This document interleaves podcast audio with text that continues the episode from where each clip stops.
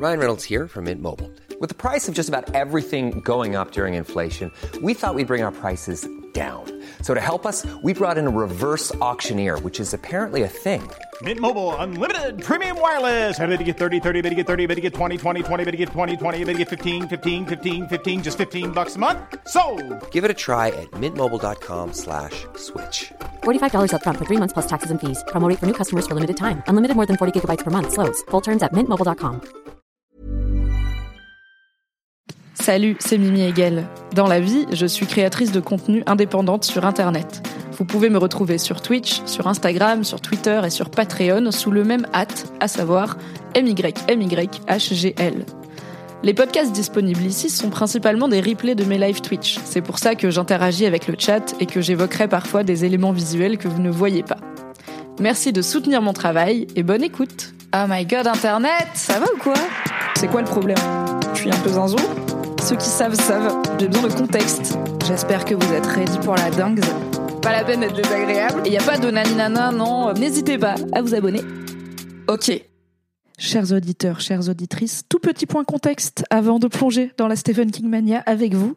Vous vous apprêtez à m'écouter parler de Stephen King, l'une de mes passions, avec une autre passionnée. Il s'agit d'Emily, la fondatrice de Stephen King France, un média d'information autour de l'univers de Stephen King, à savoir ses œuvres, ses adaptations, son actualité, etc.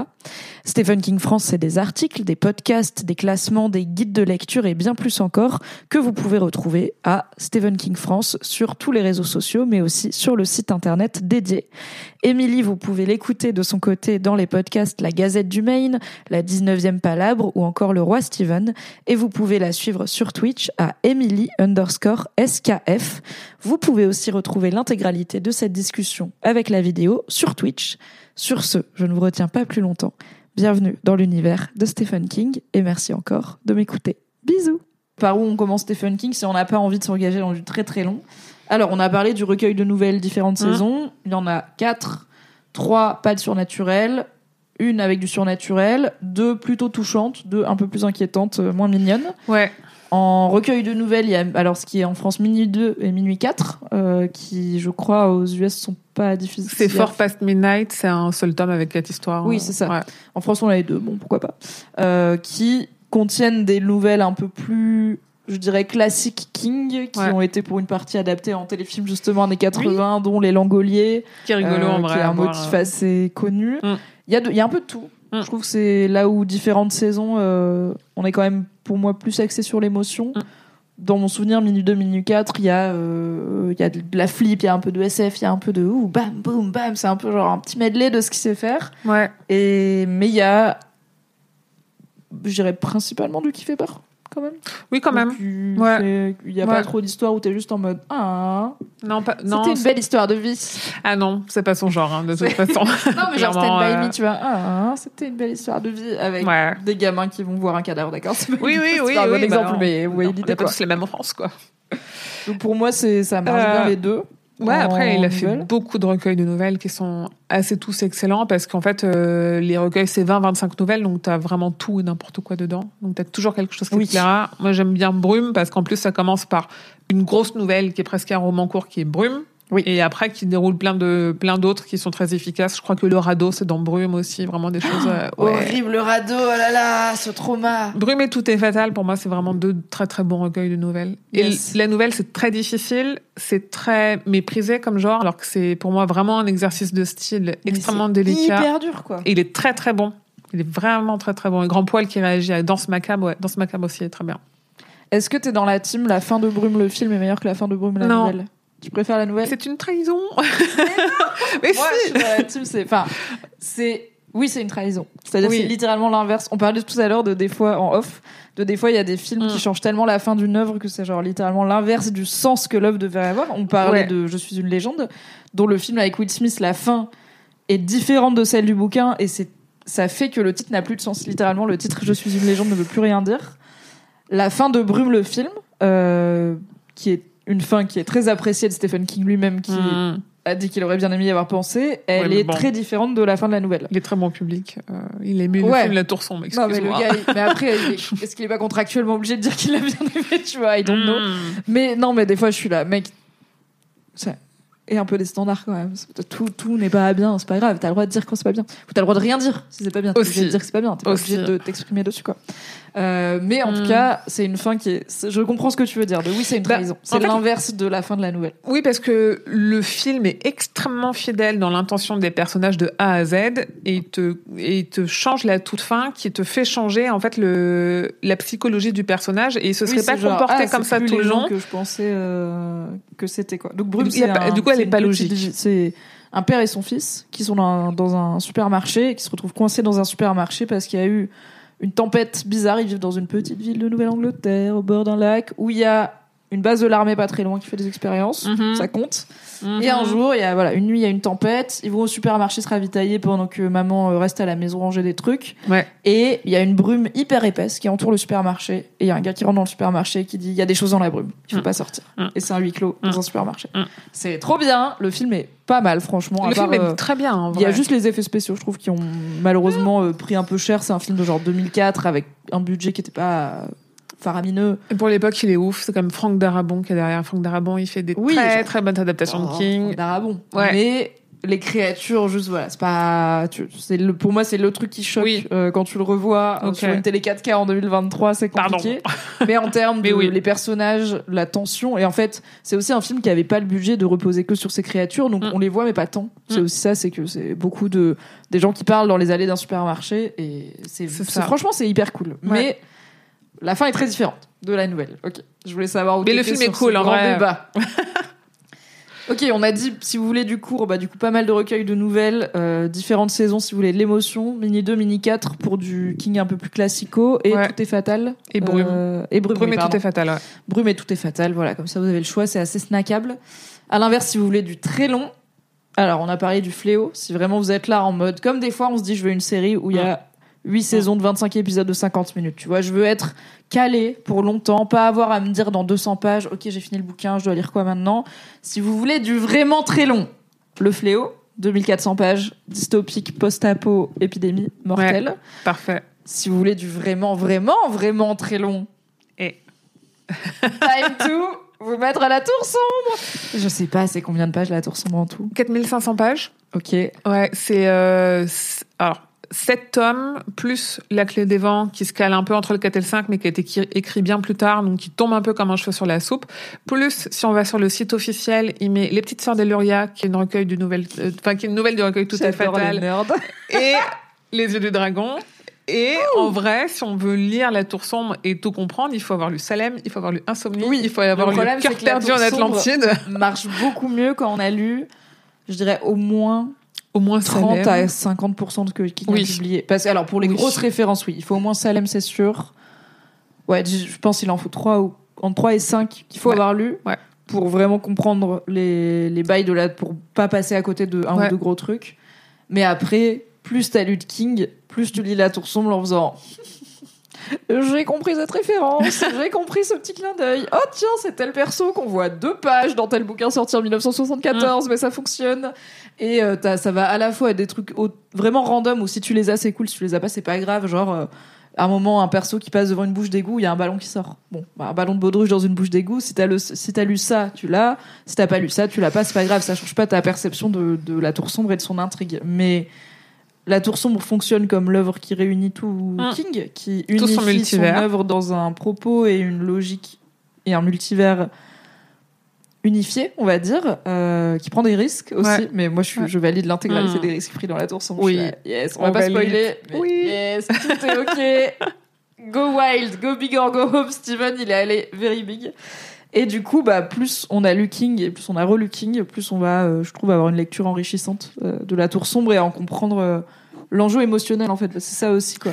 Ouais, C'est un livre très euh, méta quand t'es lecteur ou lectrice de Mm. King aussi parce que Mm. euh, Oui, te rappelle que ces histoires, c'est pas juste des histoires et que ça, ça fait partie de ta vie quoi.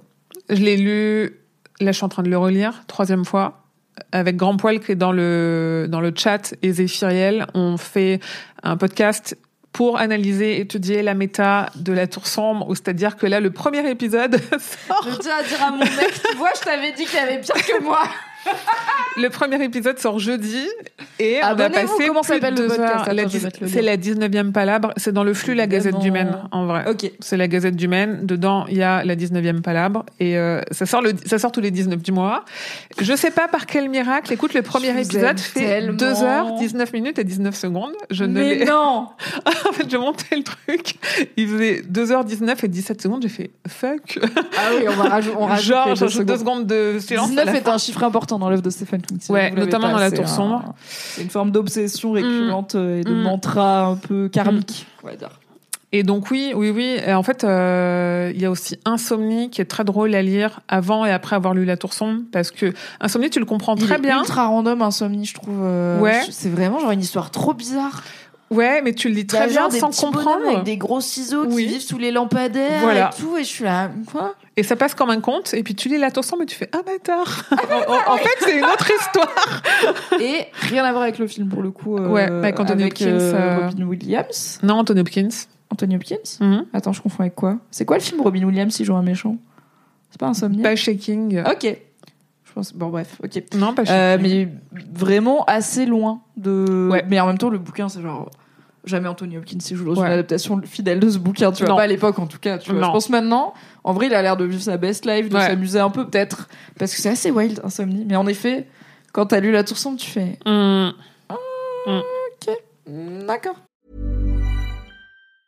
Hi, I'm Daniel, founder of Pretty Litter. Did you know cats tend to hide symptoms of sickness and pain? I learned this the hard way after losing my cat, Gingy. So I created Pretty Litter, a health monitoring litter that helps detect early signs of illness by changing colors, saving you money and potentially your cat's life. Pretty Litter is veterinarian developed, and it's the easiest way to keep tabs on your fur baby's health right at home. Go to prettylitter.com and use code ACAST for 20% off your first order and a free cat toy. Terms and conditions apply. See site for details. Donc oui, du long le fléau, La Tour Sombre. Euh, et euh, ça aussi, on peut le mettre. C'est long quand même. C'est beau- C'est 1200 pages. Ouais. C'est pas mal. Mais oui, mais il y a des échos quand même aussi. euh, Oui. Dans ça, ça fonctionne pas mal, ouais. Ouais. Alors, et rapidement, parce que c'est que ça reste le live Stephen King et il est déjà 23h30, mais Calixa demande est-ce qu'il y a d'autres types de gens qui font un peu la même chose? Euh, Là, le live c'est Stephen King, mais j'imagine qu'il y a plein de meufs, de queer, de personnes racisées, non valides, etc., qui doivent aussi écrire de la SF, du thriller, de l'horreur.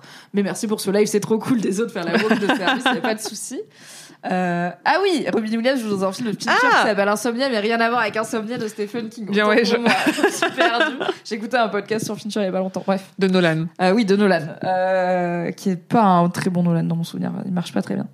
Il y a Al Pacino, je crois, Pff, un peu raté. Euh, alors oui, bien sûr, évidemment qu'il y a euh, des personnes qui ne sont pas des mecs blancs euh, cis hétéros de 75 ans américains qui font de la SF, du thriller, de l'horreur, tout ça à la fois ou un peu de tout ça. Euh, ce serait long de te faire des recos. Alors moi, j'avoue que j'ai un vrai, j'ai des vraies lacunes en lecture d'autrice, Ouais. euh, parce que euh, j'ai suivi un peu le cursus des grands noms de la littérature et guess what, hein, le patriarcat. Mm. Mais en fantasy, j'ai commencé euh, l'œuvre de Ursula Le Guin, euh, Le Guin, Le Guin, l'an dernier, qui a fait notamment Les cycles de Terre-Mère, qui est une grande, grande autrice de la fantasy, qui a beaucoup de personnages racisés et qui a défendu d'ailleurs le fait que ces personnages, en fait, sont racisés et que dans beaucoup d'adaptations ou de fan art, ils étaient bah, whitewashés, ils étaient blanchis alors qu'ils étaient vraiment décrits comme le mec a une peau couleur olive, genre Ouais. non, c'est pas un blond aux yeux bleus à la limite et c'est ok. Euh, donc elle avait une vraie, elle a une vraie conscience aussi de la représentation, c'est important et tout. Donc voilà, moi j'aime beaucoup Ursula Le Guin et c'est un, c'est un cycle, voilà, c'est un monde étendu aussi. Il y a plein de bouquins dans le cycle de, Terre-Mère qui se passent à différentes époques où on va, le héros du premier, ça va être devenu quasiment une légende dont on entend parler euh, dans le huitième comme euh, ah oui le héros d'il y a longtemps alors que nous on a on a suivi ses galères depuis qu'il est tout petit quoi. Donc je trouve ça marche mais c'est très fantasy. Il y a pas trop l'aspect horreur et tout. C'est compliqué de tout faire en même temps. euh, Stephen King a eu euh, 75 ans de carrière pour tout Oui. faire quoi. Oui. Moi, ce week-end, on m'a parlé de Becky Chambers, qui est plus une autrice de SF, qui a gagné le prix Hugo euh, pour euh, une- oui. sexy. Ouais, de- qui, qui apparemment est Hugo dans ma vie. Oh là là, je. Plus Pour- que le Nobel ou le Goncourt. Euh, pour les voyageurs et qui apparemment est euh, très euh, très en phase avec les les valeurs d'aujourd'hui et très très attentive à tout ça. Ok. J'ai une anecdote un peu amusante sur le 19 dans ma vie, nous dit Askilad. Je passe au supermarché entre midi et deux acheter un sandwich. Je passe par hasard sur le premier tome de la BD La Tour Sombre. Je la prends évidemment, ainsi que mon sandwich. J'adore ce truc de... bah forcément. as you do. Je passe à la caisse et sans mentir, j'ai une sensation étrange, hyper étrange, et j'entends un peu de sortie de nulle part 19-19. Je suis stun quelques instants et je me rends compte que c'est la caissière qui vient de me parler car c'est le prix que j'avais à payer. Mais Kaiser Will. Bienvenue dans ma vie. J'ai des est 19 tous, euh, partout. sur euh, sur la voie, tous ensemble sur la roue. J'ai même ramené une bouteille de vin 119. Oui, Et c'est pas fait exprès. c'est pas fait exprès. Incroyable. Ok. Le alors, on a parlé pas mal des adaptations. Hum. C'est quoi pour toi le meilleur diptyque Lire le livre, regarder l'adaptation en film ou série, dans le sens que tu veux? Shining. Shining, film d'abord ou livre d'abord? Euh, film d'abord. Yes. Ouais, je trouve pense ça. Ouais. Je pense fondamentalement c'est un bon film. Tu vois. Oui, oui, oui, oui, ça- Nonobstant le fait que Stanley Kubrick ait torturé les trois quarts des gens avec qui il travaille, euh, notamment cette pauvre Shirley Duval euh, qui a pris cher, qui joue Ouais. la, la femme Ouais. de- du héros dans Shining. Euh, donc, conditions de tournage mises à part, c'est un bon film, Shining. c'est très bon beau. Kubrick. La musique incroyable, la photo incroyable. Ça fait peur. C'est efficace. euh, ok. C'est un peu flippant, c'est un peu surnaturel, mais c'est un peu, t'es un peu en mode, est-ce que c'est juste qu'ils deviennent fous et tout, machin. Bon, huis clos, ça fonctionne. Shining, le bouquin, pas grand chose à voir. En fait, le truc extrêmement intéressant, c'est c'est concret. Tu tu fais une fiche de, enfin, tu fais un un conducteur de, ok, c'est quoi les les les événements forts, vraiment juste les événements forts du livre euh, et du film, c'est la même chose. Quand tu rentres dans le détail de les personnages, comment ils sont construits, qu'est-ce qu'ils font et pourquoi ils le font, et c'est notamment le pourquoi qui change, ce n'est pas du tout la même histoire. Et je trouve que Oui. c'est justement, en fait, que c'est là où ça montre ce que fait King, parce que ça montre en fait avec lui une histoire, qu'est-ce qu'il en fait en fonction des personnages qu'il va mettre dans cette histoire-là. Et que pour lui, tout est une question de contexte. Et Shining chez King, c'est pas une putain d'histoire au talenté, c'est un homme qui se bat contre ses démons, euh, qui sont amplifiés par l'hôtel, euh, ces démons étant l'alcoolisme et les violences domestiques, parce qu'il est quand même violent avant d'arriver à l'hôtel, il a des problèmes Il a à cassé le régler. bras de son fils. Euh, oui, et puis il a eu un problème avec un étudiant aussi, il me semble. Donc Mm. c'est c'est vraiment, il a des gros gros soucis. Il a de la rage en lui. Il se retrouve confiné avec sa femme et son fils, un gamin qui lui tape sur les nerfs, mais comme euh, tout père euh, peut être fatigué, mais avec vraiment pas du tout la patience qu'il faut et Très pas du tout euh, l'aspect sain euh, qu'il faut, et euh, avec en plus un personnage. euh, le, le personnage de sa femme dans le livre est beaucoup plus fort et Mm. beaucoup moins euh, gênant et se plaignant et couinant que celui qu'a fait Kubrick dans Oui. Shining. Oui, oui, parce que pour le coup, on blâme pas l'actrice, elle a joué le personnage Ah oui, euh, oui, qui lui complètement. a été écrit, mais Bien euh, qui est moins intéressant peut-être Ouais. et qui est moins combatif. Mais Mm. effectivement, je suis d'accord, c'est un très bon duo, mais autant, je pense, si t'as lu le livre en premier, Shining le film peut être décevant. Ouais. Si t'as vu le film, kiffe le film, après tu lis le livre et tu fais. Hmm. En effet, Hmm. pas vraiment, pas vraiment la même histoire. Mais Brume, tu vois, j'ai vu le film d'abord et après j'ai lu la nouvelle. Donc c'est peut-être aussi pour ça que le changement de fin me Oui, dérange moins. ouais. C'est que j'étais pas en mode quoi, mais ils ont gâché, genre c'est plus du tout le même message. J'étais en mode oh waouh, ok. Et après j'ai lu la nouvelle, mais en sachant en plus que ça allait Ouais. pas être la même fin. Donc j'avais un peu, euh, ça m'a un peu gâché entre guillemets le, la- le discours méta autour de Brume m'a un petit peu gâché le- la possibilité de le découvrir. Euh, Brume pour moi c'est un bon mix du coup. Euh, d'abord le film, ensuite alors d'abord le film, mais idéalement en version noir et blanc. Je trouve qu'il marche bien. Le réal Franck Darabon a sorti une director's cut en noir et blanc et notamment bah, comme le seul truc que je disais qui est un peu qui pêche un peu c'est la qualité des effets spéciaux. Mhm. Bah en vrai en noir et blanc ça rend le truc beaucoup plus lisse, enfin ça lisse un peu tout donc c'est moins choquant on va dire. Bah, c'est beaucoup des problèmes de lumière, de comment la lumière elle se reflète sur ces créatures euh, qui n'existent pas qui fait que ça rappelle à notre cerveau qu'elles n'existent pas et qu'elles sont pas hyper bien modélisées. Donc en noir et blanc ça aide. Euh, et, euh, et sinon j'ai noté donc ça chapitre 1 le plus récent Ouais. et euh, ça le livre ça chapitre 2 je l'ai pas je l'ai moins aimé. Je trouve Ouais, que l'alchimie entre les acteurs adultes en fait le risque qu'ils ont pris dans ça le bouquin c'est ça alterne entre eux quand les personnages sont enfants et adultes. Donc ça alterne de chapitre en chapitre. Dans le la, la plus récente adaptation en film ils ont décidé de couper de faire la moitié c'est quand ils sont enfants l'autre moitié c'est quand ils sont adultes. Donc c'est un casting 100% différent forcément. Et quand ils ont fait le premier, ils n'avaient pas encore casté les adultes. Au final, bon, ils ont eu un casting royal, le premier a cartonné, donc ils ont eu des bons grands noms au deuxième, mais dont des choix assez évidents comme Jessica Chastain pour jouer Beverly, qui était genre euh, obviously. Mais je trouve que le 2, l'alchimie entre les adultes, elle marche pas. Non. Et je trouve qu'il y a certains des adultes qui marchent pas en tant Mm. que En fait, les gamins étaient trop forts dans le Mm. premier. Ils étaient trop forts, ils étaient Le trop 1 bien filmés, c'était trop bien. bien réussi. Mm. Et du coup, bah, il faut vraiment y arri- faut vraiment transformer l'essai dans le 2. Et ils ont pas trop réussi à faire ça. Du coup, ça, chapitre 1 spécifiquement, pour moi, il marche très bien. Et il est très cool quand j'avais relu le livre euh, fraîchement pour Mm. euh, la sortie du, du Mm. film. Et j'étais vraiment en mode, je suis trop contente de traîner avec ces gosses, je les aime trop. Et les changements sont bienvenus. Tu vois, le fait que ça se passe dans les années 80, les modifs euh, ça et là qu'il y a eu, certaines très importantes, d'autres moins, euh, ça marche. Il y a eu un truc terrible au moment de la sortie de sa chapitre 1. Je le disais tout à l'heure, il a très très bien marché auprès d'ados qui du coup ont découvert King et se sont dit ok je vais le lire et se sont laissés avoir par euh, l'édition française qui te vend ça en deux tomes alors que Oui. c'est un seul livre en fait qui a été coupé en deux en français et en fait qui se sont dit je vais lire le tome 1 après avoir vu le chapitre 1 et je lirai le tome 2 après avoir vu le chapitre Alors 2. ça va te spoiler le chapitre 2 hein. bah, dès le départ. quoi. Oui, oui, Ouais, oui. parce que, Euh, euh, parce ça, que tu sais tout de euh, suite qui est devenu adulte, par exemple, et qui est mort avant de devenir adulte. Et en fait, ouais, parce que ça, le début, c'est les adultes qui se souviennent de ce qui s'est passé quand ils étaient enfants. Oui, il y a tout ce truc d'amnésie traumatique, de, ils Ouais. ont tous oublié euh, Et cette ça leur partie de revient. leur enfance et euh, ils sont rappelés à se remémorer. Et il y en a qui, face à ce souvenir et au fait qu'ils doivent y retourner, euh, préfèrent euh, se donner la mort plutôt que d'y aller, quoi. Donc c'est Ouais. sûr que tu commences le bouquin, t'es là, eh ben machin il meurt dans le dos. C'est- ça. Très bien, eh ben on sait quoi. Donc, faut pas se faire avoir. Il y a Nodus qui demande Christine, le livre d'abord ou le film d'abord? Mm. Perso, I don't care about Christine. Peut-être parce que I Mm. don't care about les vagos. Mais j'aime bien euh, From a euh, Brick 8. Oui. Je sais plus le titre en français. Roadmaster. mais- Ah oui, Roadmaster. Qui est très cool. une histoire de bagnole, mais c'est... Ok, le pitch Nodus, ça C'est lié à la tour sombre. hein. Évidemment. Évidemment. C'est pour ça. hein. C'est un commissariat, enfin c'est ouais, un poste de police où il y a le héros qui fait un peu un stage et tout parce que son père il était flic. Euh, je crois que c'est ça, son père il était flic et il est décédé et du coup il traîne avec les anciens collègues de son père aussi pour se rapprocher un peu de son père et tout. Et il remarque qu'il y a un genre de garage dans le poste de police où il y a une brique, euh, une brique hyper cool des années 70, rutilante et tout, sous un drap et que il y a une caméra qui est pointée dessus et c'est tout. Il est là en mode, c'est quoi les bails? Et c'est une brique qui ouvre sur une autre dimension. regarde. C'est une vago qui ouvre sur une autre dimension.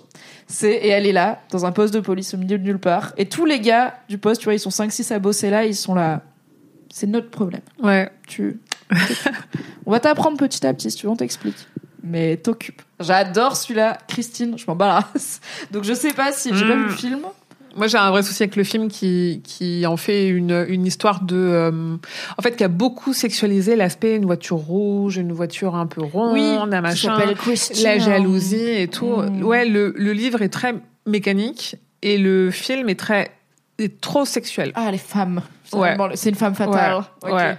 Et alors qu'il est chouette, hein, un il peu est beau, hein, mais Christine. Les voitures ultra sexualisée dans le film, bah ouais, et pas du tout dans le bouquin. Le, bou- le livre, c'est vraiment euh, King qui critique euh, l'emprise des, de la technologie sur nous et que c'est euh, Maximum Overdrive. Qu'est-ce qui se passe le jour où euh, où le ça prend le pouvoir sur nous? Avec là une histoire de euh, de voiture hantée, littéralement, mais c'est quand même ça. Oui, donc ou plutôt Christine, le livre. Oui. Merci d'avoir écouté cet épisode. Pour soutenir le podcast, pensez à lui mettre 5 étoiles et un gentil commentaire sur votre appli préférée. Si vous voulez encore plus de Mimi dans vos oreilles, vous pouvez retrouver mes débriefs de séries sur le flux Mimi Hegel débrief les séries, tout simplement. M'écouter avec la créatrice de contenu Marie Kigai chaque mardi dans le podcast BFF et me retrouver tous les dimanches en compagnie de Fabrice Florent dans notre podcast cinéma Le Film Club. Tous les liens sont dans la description. Merci à Valentin Nortier pour le générique et à Pop Music Production pour le montage. Et très belle journée. Hey, it's Danny Pellegrino from Everything Iconic.